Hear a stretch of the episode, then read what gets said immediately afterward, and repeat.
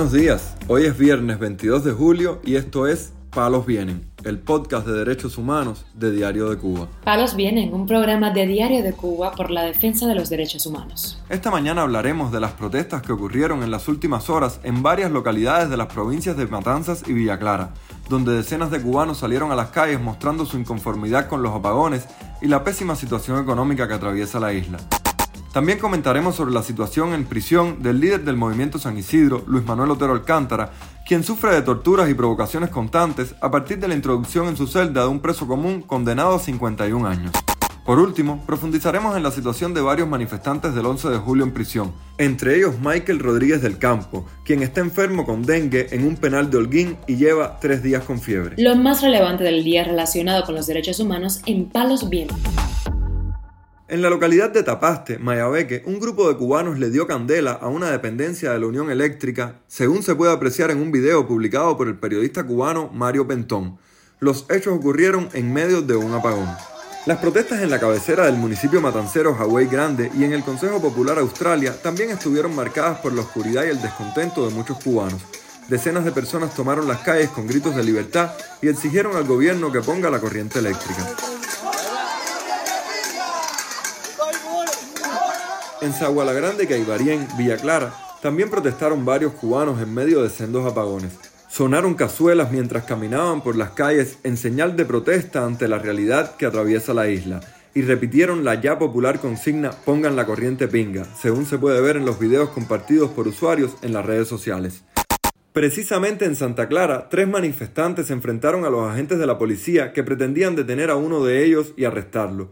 El incidente comenzó a raíz de los gritos de libertad para Cuba, que viva la libertad y abajo el comunismo, que los implicados repetían continuamente en señal de protesta.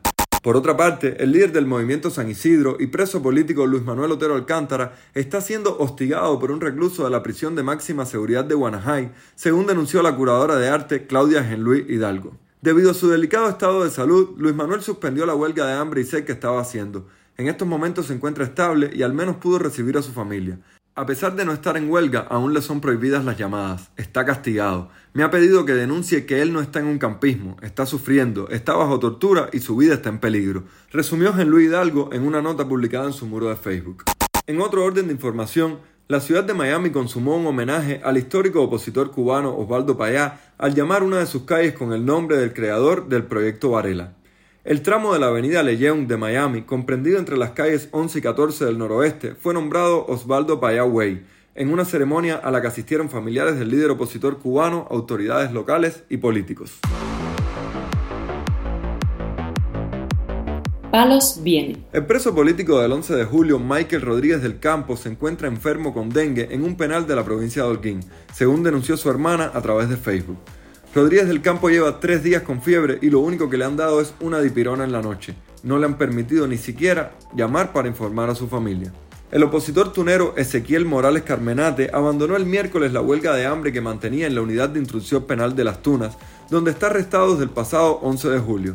Este miércoles desistió porque estaba en muy malas condiciones. Yo pude verlo, está demacrado, sin rasurar, muy débil, confirmó su esposa Rosa Martínez desde Puerto Padre, en conversación telefónica con Radio Televisión Martí. Ezequiel desde el día 11 se plantó huelga de hambre, se existió en muy malas condiciones, Ezequiel está un poquito demacrado, sin rasurar. La instructora que lleva el caso, Celia Bárbara, me explica que en el nuevo código, cuando usted hace una manifestación en contra de una figura pública, usted está incurriendo en un delito de desacato. Cuando lo conducen del pueblo a la policía de Puerto Padre, le levantan una carta de advertencia por la utilización de las redes sociales. Según ellos, Ezequiel estaba incitando a la participación del 11 de julio. En la carta de advertencia, Ezequiel en vez de firmar puso patria y vida. Entonces pensábamos que ahí radicaba el desacato.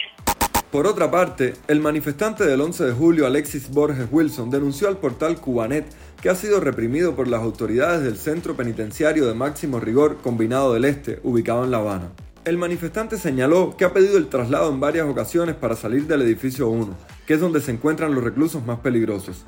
Al no recibir una propuesta, Borges Wilson protestó en el penal con gritos de libertad y patria y vida, por lo que fue amenazado por el segundo jefe de la prisión. Por último, la seguridad del Estado citó para un interrogatorio y le impuso una multa de 3 mil pesos al activista cubano Leandro René Hernández Ibarra. También le decomisaron un teléfono celular como represalia a una publicación en redes sociales donde denunció a un agente de la policía política que lo había perseguido. El opositor dijo que la seguridad del Estado se basó en el decreto ley 370, conocido como ley Mordaza, para ejecutar esas acciones represivas. Palos Vienen, un podcast de derechos humanos de Diario de Cuba con la producción y conducción de Mario Luis Reyes. Muchas gracias por acompañarnos este viernes en Palos Vienen, el podcast de derechos humanos de Diario de Cuba. Pueden escucharnos en DDC Radio y SoundCloud. Yo soy Mario Luis Reyes. El lunes regresamos con más información.